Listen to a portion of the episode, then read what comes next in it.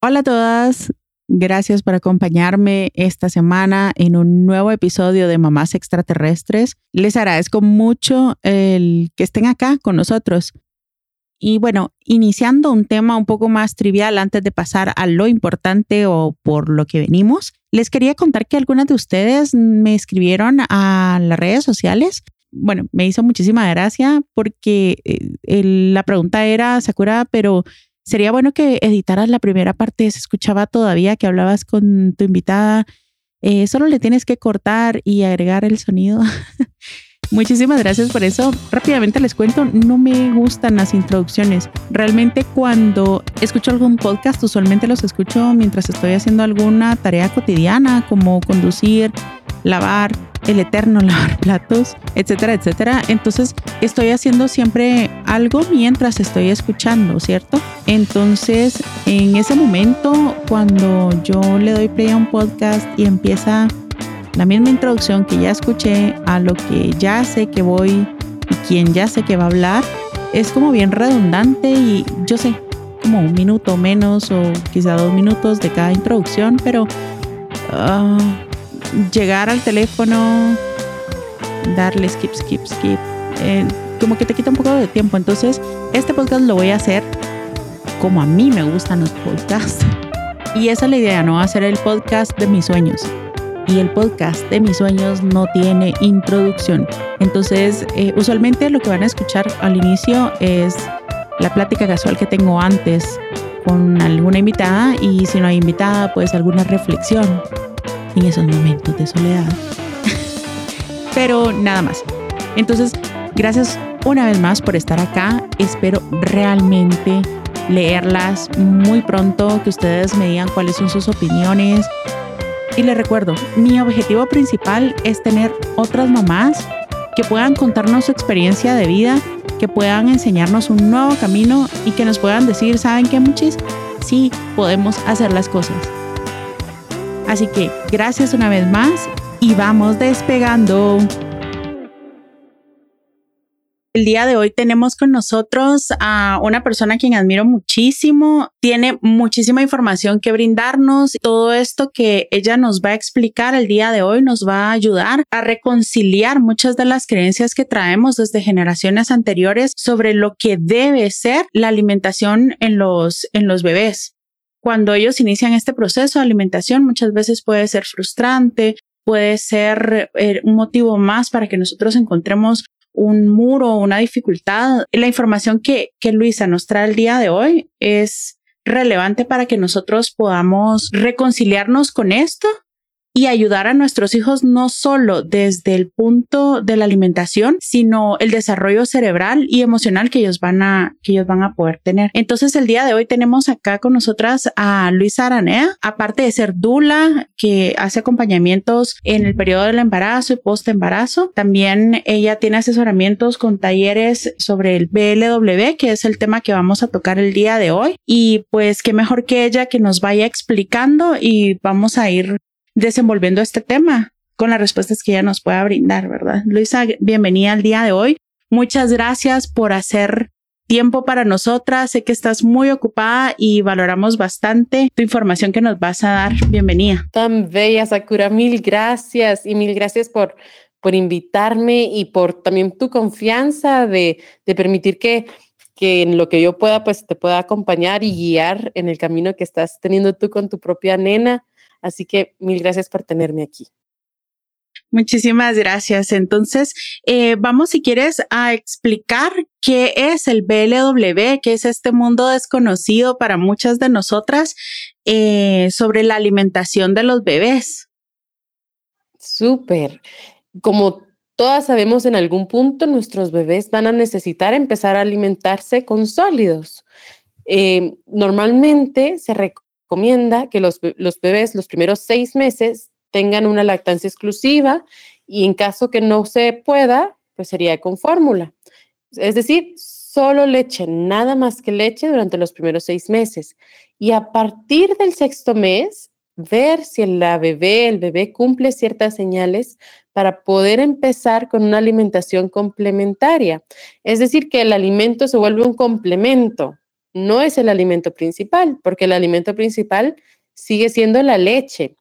Entonces, e, este proceso de alimentación complementaria suena como un momento emocionante en la vida de las mamás, ¿verdad? Saber que vamos a empezar a darle sólidos a nuestro bebé, que empieza una nueva etapa, pero también está llena de, nerviosismo y de dudas y, y de mitos.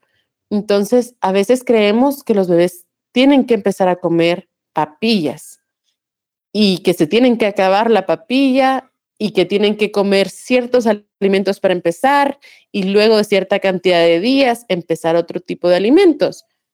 Y estos son mitos, ¿verdad? Entonces, en Baby Led Winning promovemos una alimentación más basada en lo fisiológico, en lo, en, en lo natural. Es decir, que los seres humanos venimos diseñados perfectamente para alimentarnos a nosotros mismos cuando estamos listos. Y esta es una señal enorme de que es el momento de empezar la alimentación complementaria, no antes.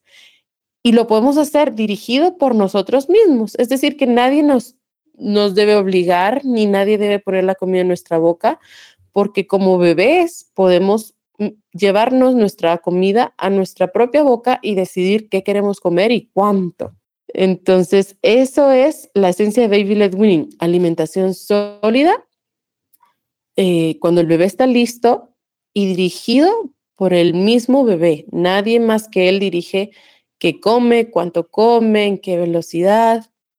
Entonces es, es una experiencia maravillosa y creo que tú, Sakura, que lo viviste y yo también que lo viví con mi bebé, podemos dar fe que, que es una experiencia que no solo para el bebé es agradable, sino como papás nos enseña que nuestros bebés son seres tan capaces y es simplemente de promover el espacio y la oportunidad para que ellos se desenvuelvan y nosotras aprender de ellos más que enseñarles. Sabes, Luisa, que nosotros em, tomamos el curso contigo, el taller de BLW, y ese acompañamiento que nos diste eh, nos hizo sentir muchísima seguridad para que nuestro bebé empezara en, en el procedimiento adecuado, ¿verdad? Porque tenemos muchas dudas. Hay, hay, por ejemplo, las mamás, mi mamá, por ejemplo, era alguien que me decía, ¿en serio le vas a dar eso a la bebé? Y yo recuerdo una vez, estábamos, eh, ella vino de visita, eh, íbamos a comer y yo le puse los alimentos a Calián y mi mamá me dijo, ¿sabes qué? Yo no puedo estar aquí sentada en la mesa. Y, y yo recuerdo que mi mamá se levantó y me dijo, es que, es que se, yo no puedo, es demasiado, se va a ahogar. Y le digo mami, tranquila, de verdad, no, no, no es como usted lo piensa, ¿verdad? Y tuve que tomarme el tiempo, pues, para explicarle más o menos qué, qué era el BLW. Y ella misma, después de algunos meses que, que ella veía cómo Calián se alimentaba, nosotros nos sentábamos y eh, Calián tomaba sus alimentos y ella no tenía ningún problema de que le tuviéramos que obligar algo. Mi mamá se quedó impresionadísima con eso y ella me decía, no puedo creer cómo tu bebé come. En esa época todavía no estaba todo este encierro de, del coronavirus y teníamos la opción de nosotros poder ir a algún restaurante o algo así y la gente, no te miento, volteaba a ver y, y siempre se acercaba a la mesa a decirnos, no puedo creer cómo come su bebé de bien porque tenía oh. tomates, tenía, em, no sé, aceitunas, por ejemplo. Eh, tenía varias cosas que usualmente tú no ves a un bebé en ese momento estar comiendo o, o mm, pues que no, no es algo como que lo veas muy seguido en lugar de una papilla o que saquen la compotita del frasco. Exacto. Y qué lindo, ¿verdad? El impacto que tiene no solo en nosotros, en nuestra familia, sino en la sociedad, ver que los, los bebés son seres capaces, tan capaces. Y yo creo que eso es algo importante que, que aprendemos en BLW, ¿verdad? Que en nuestra cultura adultocéntrica, donde creemos que el adulto es la autoridad y el que sabe más, eh, nos hemos perdido de mucho, mucho de nuestro propio conocimiento al darnos cuenta que nuestro bebé es un mamífero, así como todos los mamíferos que vienen diseñados perfectamente para sobrevivir, nuestro bebé es un mamífero perfecto y, y tiene la capacidad de disfrutar el mundo y de aprenderlo. Y cuando empezamos a aprender más acerca del desarrollo infantil, nos damos cuenta que los realmente genios en esta, en esta sociedad no somos nosotros los adultos, sino los bebés. Tienen una capacidad de aprendizaje impresionante que nunca más en la vida vamos a tener esa capacidad para aprender, para descubrir, para crear. Y, cuando nosotros permitimos esto, esto que tú cuentas que tuviste con, con Caldían, nuestros bebés, cada bebé tiene la oportunidad de poder hacerlo y descubrir que son seres autónomos y capaces. Y yo repito mucho esto de capaces, autónomo, y lo repito porque es algo que nosotros como adultos em, tenemos tan interiorizado que nuestros bebés no pueden, que tenemos que hacer las cosas por ellos, que tenemos que eh, salvarlos, que tenemos que hacer todo por ellos. Y hay cosas que sí los adultos debemos hacer, pero otras cosas que nuestros bebés, cuando les damos el espacio y les damos eh, la confianza, ellos solitos las hacen. Y por ejemplo, lo que tú mencionaste de tu bebé tomando los alimentos y llevándoselos a la boca, este proceso, aunque se mira muy simple para el ojo de cualquier otra persona, para el bebé es un estímulo impresionante. El bebé está usando su vista, su olfato, su gusto, su oído, su tacto para descubrir una cosa. Es decir, voy a descubrir el tomate. ¿Cómo suena el tomate cuando lo tomo entre mis dedos? ¿Cómo suena cuando lo apacho? ¿Cómo suena cuando lo tiro de mi, de mi sillita o de las piernas de, de mis papás? Eh, ¿Cómo se escucha, verdad? No todo en las mismas partes del aguacate suenan igual, ni la textura es la misma, ni el tono del rojo es igual. Y este descubrimiento que es tan científico, nuestros bebés lo están haciendo cuando permitimos que exploren. Y esta forma de explorar salva vidas. ¿Y por qué salva vidas? Porque estamos enseñándole al bebé a conocer antes de llevarse a la boca, ver si es algo seguro, si es algo que su tacto eh, logra manejar, si es algo que se siente bien a la mano, si se escucha bien, si se mira bien. Y a partir de ello, discriminar si vale la pena llevárselo a la boca o no. Entonces, como adultos, ahora tenemos una sociedad con muchísimos problemas y uno de los mayores problemas es, son los problemas alimenticios, ya sea que coman poco o que comamos mucho o que comamos lo normal, pero comamos mal. ¿Y cómo, cómo llegamos a ese punto de que un ser vivo, un mamífero, se alimenta de cosas que lo están matando? Llegamos a ese punto porque empezamos a dejar de escuchar nuestro, nuestra intuición, dejamos de seguir nuestros instintos, esos instintos que nos permitían sobrevivir y empezamos a obligarnos a comer sin hambre. Y eso pasa mucho Em, y, todos creo que fuimos criados de cierta forma donde las mamás nos insistían en que comiéramos, en que nos hacían avioncitos, en que si no, nos chantajeaban, es decir, si almorzaste, compro esto, o cuando ya no están chantajeando, es decir, no te levantas de la mesa hasta que te acabes el plato, ¿verdad? Entonces, impresionante cómo nosotros mismos nos hemos llegado a pues a condicionar a, que tener que terminar comida sin tener hambre o comer cosas que no nos hacen bien. Luisa, a mí me gustaría tocar este tema de cómo surge el BLW, porque muchas personas al escuchar esto, y yo lo he leído en algunos foros donde dicen, ay no, ¿y ahora qué se inventaron? ¿Verdad? Por mucho desconocimiento. Entonces se cree que es una nueva moda, una nueva tendencia y que por seguir esta nueva tendencia ahora se experimentan con los bebés, ¿verdad? Cuando en realidad tiene el origen natural de nosotros, pero quisiera que nos compartieras, por favor, eso, cómo surge el BLW. Con gusto.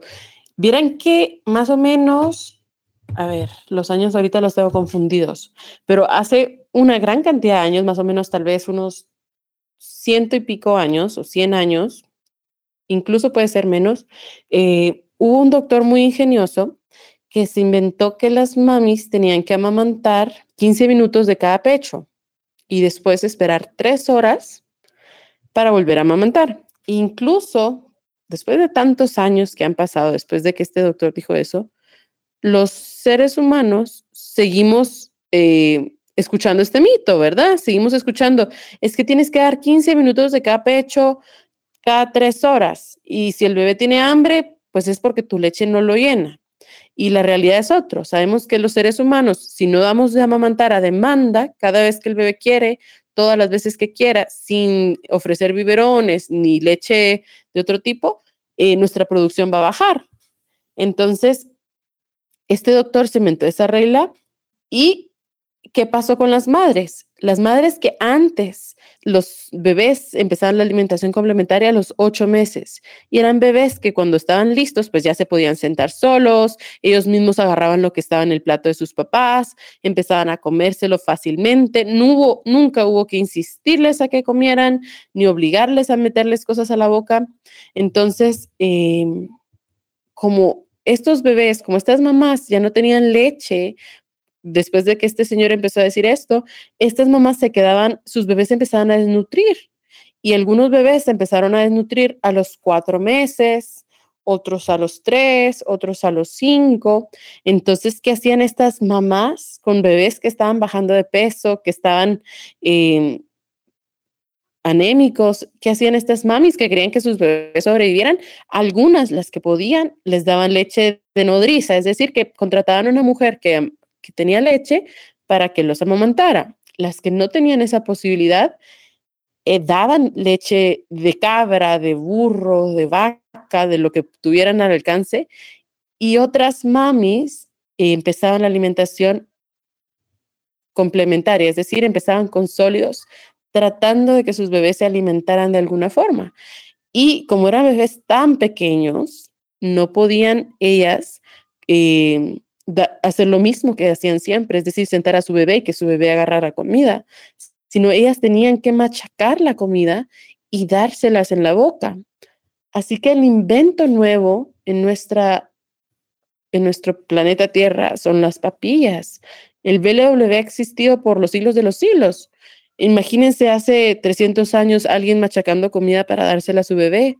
Los bebés agarraban lo que estaba enfrente de ellos lo nuevo ahora son las papillas y, todo surgió por una mala práctica de lactancia. Bueno, todo esto evolucionó a lo que conocemos ahora como la industria de las papillas, que realmente a, mí me asusta leer lo que traen todos los químicos. Pensás cómo nosotros llegamos a este punto de pensar que esto puede ser beneficioso para un bebé, alguien que está apenas formándose, formando sus músculos, sus huesos, terminando de desarrollar su, su intestino y sometemos a los pobres bebés, primero que nada, a obligarlos a, alimentarse de una manera que no quieren. Muchas veces, como tú decís, los papás los obligan, tienen que estarlos chantajeando y que se someten los bebés desde que empiezan a alimentarse con sólidos es, es impresionante y eso lo seguimos nosotros con cereales de cajitas que es más azúcar que cualquier otra cosa o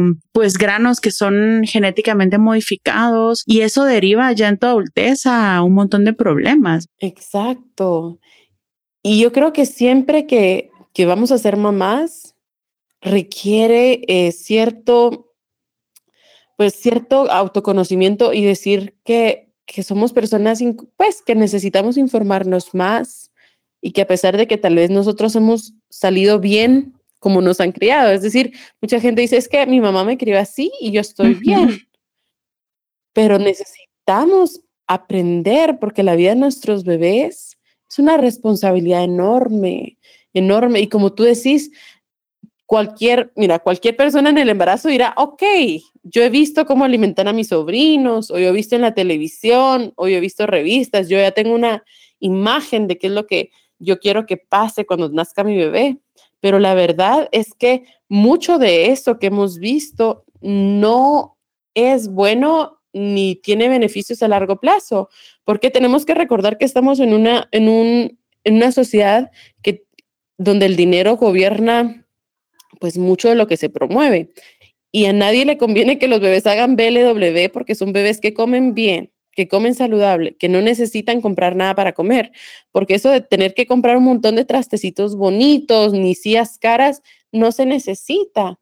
Entonces, todo lo que es realmente beneficioso para la familia, en la mayoría de casos no es beneficioso para, para la industria. Entonces no se promueve y no, no hay niños adictos por hacer BLW. ¿Por qué? Porque no consumen azúcar, ni sal, ni aditivos. Entonces, no es algo que se promueva abiertamente y las familias tenemos que abrir los ojos y decir, ok, si esto está pasando con la industria alimentaria, con la parte de alimentación, ¿qué estará pasando en la parte educativa, por ejemplo, o en la parte de desarrollo motor, o en la parte del habla, o en la parte... Hay que cuestionarnos todos como padres. Y creo que las familias que hacen BLW son familias que están dispuestas a cuestionarse cómo funcionan las cosas, que están dispuestas a desaprender mucho de lo que ellos han aprendido y de aprender algo nuevo porque saben que su bebé merece un inicio con respeto, con confianza. Un, y a mí algo que me encanta de BLW es ver a los bebés y esa confianza que tienen de saber es mi cuerpo y yo llevo a mi cuerpo lo que yo creo que es seguro y no voy a comer y nadie me va a obligar cuando pienso que no es seguro. Y ese respeto que ese bebé está teniendo al ser escuchado y respetado es un respeto que el bebé va a exigir en cada área de su vida. Es decir, él no va a permitir que nadie lo toque de una forma que no es correcta, porque sabe que su cuerpo, si ni mis papás, ¿verdad? Si ni mis papás me obligan a usar mi cuerpo de una forma que no creo segura, nadie debe hacerlo. Y creo que es importantísimo para todas las áreas de la vida de ese bebé. Y en los primeros años estamos formando su cerebro y la forma en que su cerebro ve el mundo. Y que un niño crezca con esta capacidad lo cambia todo. Yo estoy segura que por lo menos esto que estamos hablando, que estamos discutiendo el día de hoy, va a ayudar a muchas mujeres a, si no tener todo el conocimiento, a, a investigar más sobre él. Creo que una de las preguntas que muchas de las mujeres están haciendo o de los papás que escuchan estos están haciendo es, ¿es seguro el BLW para un niño? Súper buena pregunta, Sakura, porque si no la van a hacer y ellos mismos se lo van a hacer durante todo el trayecto, creo yo, cuando estén empezando con, con BLW. Tenemos que saber que hay ciertas cosas que son naturales, es decir, que mi bebé muestre el reflejo de, como le podríamos decir, asco, es decir, que el bebé estira la lengua y saca la comida, como este reflejo de vasca, es natural y es positivo. ¿Por qué? Porque el bebé está aprendiendo a expulsar la comida que tiene dentro de la boca. Entonces, ¿qué pasa? Muchos bebés, cuando están empezando a alimentarse, tienen este reflejo de vasca. Y muchos papás que todavía no, que están aprendiendo y que van a seguir aprendiendo, eh, creen que su bebé se está ahogando. Y cuando lo que está haciendo el bebé es, decir, estoy escupiendo lo que yo no quiero comerme. Y esto es buenísimo. Es un instinto de sobrevivencia que todos los seres humanos debemos desarrollar. Y si no ocurre, tenemos problemas más adelante. También otra de las cosas que puede pasar es que hay bebés que empiezan a toser. Y durante, yo doy un curso de BLW en, la que aprendemos paso a paso todas las herramientas para poderlo vivir tranquilamente y disfrutarlo. Y, una de las cosas que aprendemos es diferenciar atragantamiento parcial de total. Atragantamiento parcial significa que los bebés tosen y esto de toser ocurre tanto en papillas como en, como en sólidos. Es decir, que esto pasa siempre que un bebé sea expuesto a alimentación. Y, e incluso hay más porcentaje de niños que llega a atragantarse, el porcentaje es mucho mayor, niños que han comido papillas que niños que han comido sólidos desde el principio. ¿Por qué ocurre esto? Porque todo este reflejo que el bebé ha ido aprendiendo desde los seis meses, cuando empezamos sólidos, cuando empezamos BLW, eh, el bebé se vuelve un experto, pero si llega al año y él ha aprendido que la comida se succiona, porque así les han enseñado desde los seis meses hasta el año, porque durante esos tiempos le dieron solo papillas, el bebé cuando empieza a recibir sólidos se atraganta Mientras que el reflejo normal de un bebé que empieza a comer es masticar, estos bebés que se les ha interrumpido el reflejo normal y empiezan a succionar, porque las papillas no se pueden masticar, ya vienen masticadas, solo se succionan, em, empiezan a tener problemas. Y muchos de estos, estos problemas se llegan a traducir en que son bebés que después ya no disfrutan comer porque han perdido esta habilidad de disfrutarlo, esta habilidad de, saber cómo deshacerlo y empiezan a ser niños muy melindrosos. He tenido en, en los grupos em, mamis de niños de tres años que solo comen sopas o niños que solo toman, comen cosas blandas. Es decir, tuve un niñito que solo comía papas fritas, otro que solo comía huevitos. Entonces, es decir, eh, estamos perdiendo la ventana de aprendizaje para que son, sean niños que comen bien y no se atraganten a futuro.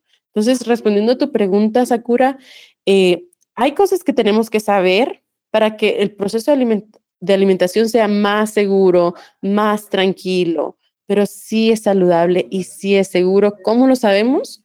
Porque miles, y no millones de bebés lo han hecho y están comiendo maravillosamente y están en, perfectas, en perfecta salud con habilidades. Los papás son los que más tenemos que aprender. Como, como les contaba, más que que el bebé tenga que aprender algo, somos más nosotros los que tenemos que aprender a confiar en nuestros bebés. Claro, y qué importante es exponerlos a este abanico de, de texturas, de colores, sabores desde temprana edad, ¿verdad? Porque como tú comentabas, hay bebés y yo tengo amigas que sus bebés no comen ciertas texturas. Te dicen, bueno, eh, él solo come cosas que son duritas o que son crujientes o que le da, le da asco comer cosas muy duras, entonces solo cosas blandas y, y no se nutren como deberían de nutrirse y su cuerpo no absorbe eh, todos los beneficios de, de la comida como tendrían que hacerlo, por lo mismo que fueron expuestos solamente a papillas o, por ejemplo, todos los aditivos que traen, que traen las, la comida para bebés, que ahora se vende eh, de parte de la industria, ¿verdad? Porque ellos lo que quieren es que tú consumas constantemente sus productos, ¿verdad? Entonces tienen bastantes aditivos para volver adictos a los niños a estos alimentos.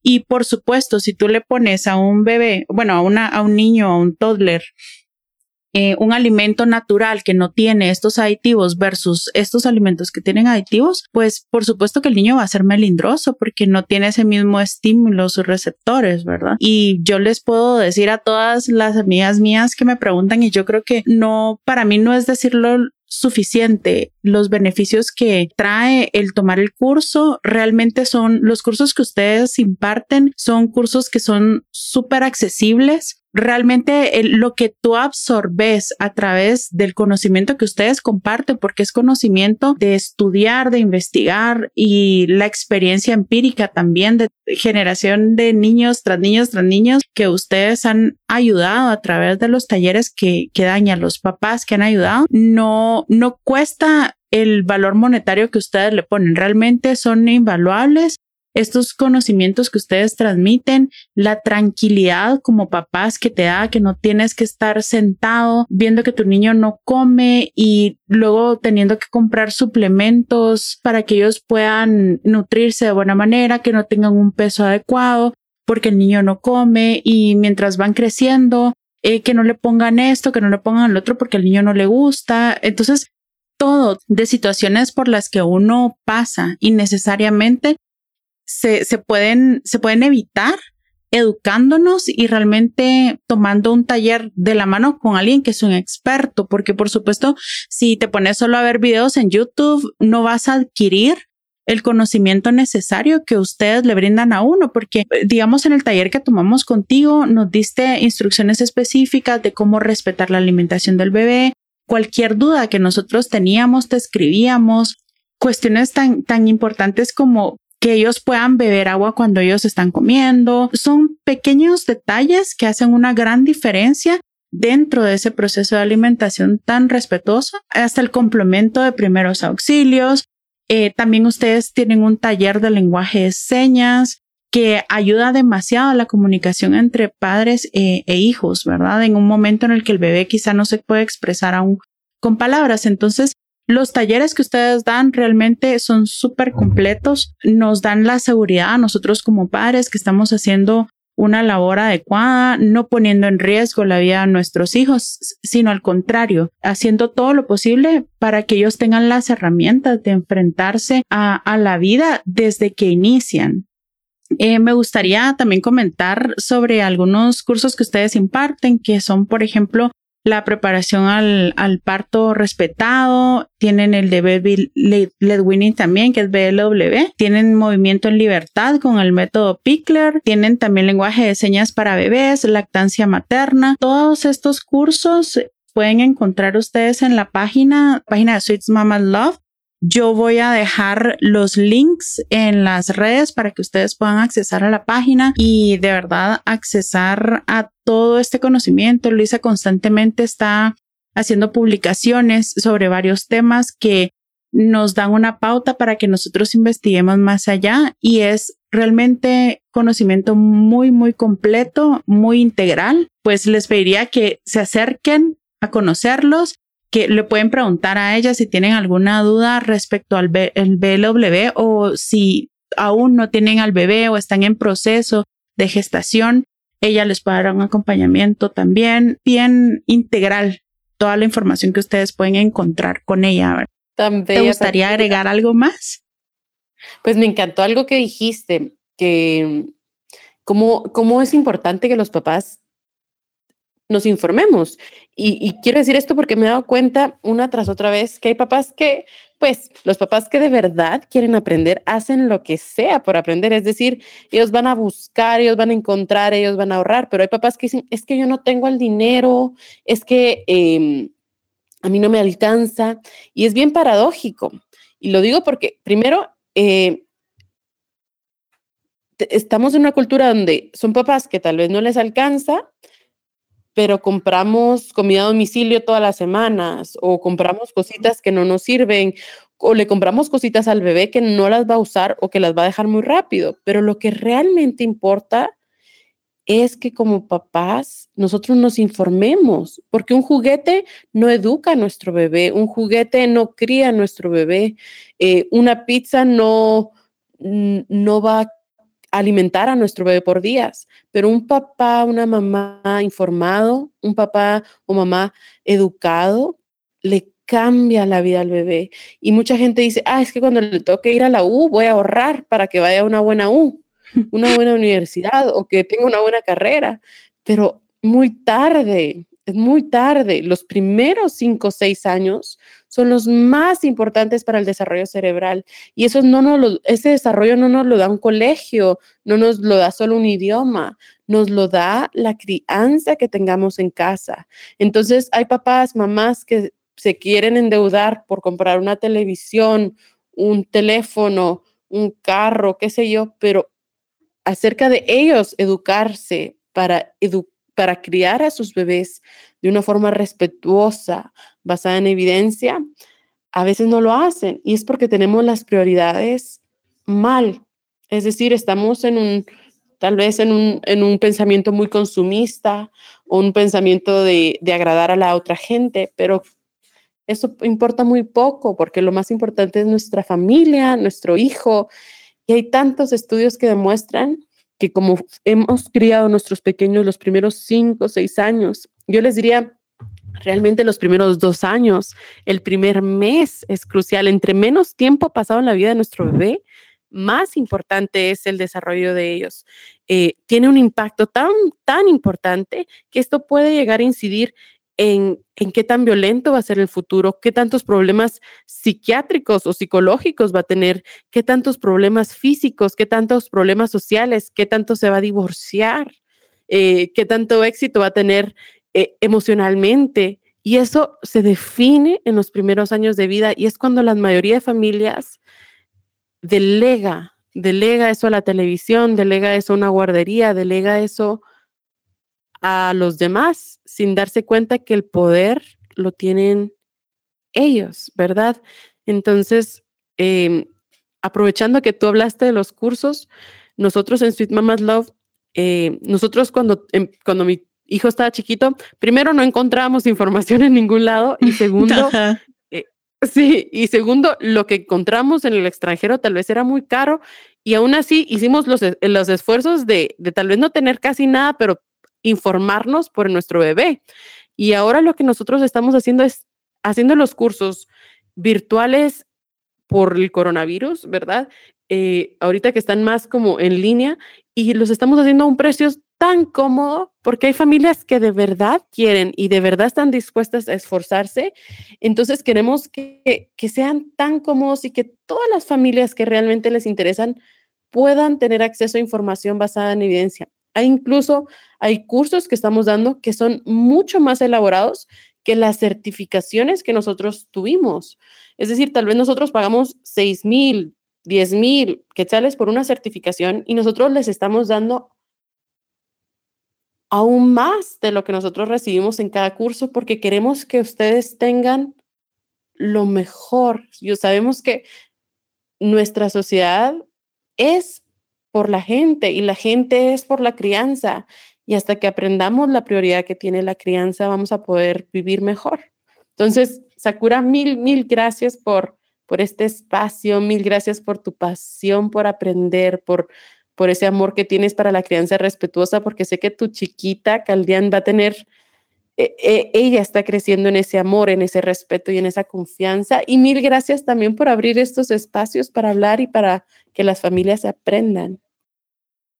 Ay, no, gracias a ti, Luisa, de verdad, todo lo que nos has comentado el día de hoy, yo estoy segura que va a llegar a muchísimas familias y eh, las familias que estén interesadas en desarrollarse ellos mismos y desarrollar la crianza como platicábamos al principio, eh, nosotros estamos transformando nuestra sociedad al tener una crianza positiva con nuestros hijos y nos transformamos nosotros mismos al adquirir tantos conocimientos. Y realmente toda la experiencia que, que ustedes tienen y que ustedes comparten es es, invaluable lo que ustedes, el trabajo que ustedes están haciendo como voceros de las creencias respetuosas, que empieza desde, desde la maternidad, en tu acompañamiento con la maternidad, eh, que es una etapa también muy, muy confusa, de muchos miedos y tú has acompañado a muchas mujeres. Tengo una amiga que también eh, tú fuiste dula de ella y ella me dice, yo amo a Luisa, ella es lo mejor, ella me acompañó durante, durante mi embarazo. Desde ahí tú plantas una semilla para las generaciones que vienen y esas generaciones que fueron criadas de esa manera van a criar a sus hijos de la misma manera. Entonces es un gran trabajo el que ustedes hacen. Yo te agradezco mucho el que nos hayas dado tu tiempo y esperamos que esto llegue a muchas personas y esperamos que, que también muchas mamás puedan salir beneficiadas del conocimiento que tú puedes impartir. Entonces te agradezco mucho el día de hoy por estar con nosotras. Te abrazo fuertísimo hacia la distancia y mil gracias, Actura Bella, por tu corazón, por, por esa mente tan, tan linda en pensar en otra gente y vamos a seguir en contacto. Te abrazo, mil gracias. Claro, Luisa, gracias por venir acá virtualmente. Hasta pronto. Adiós.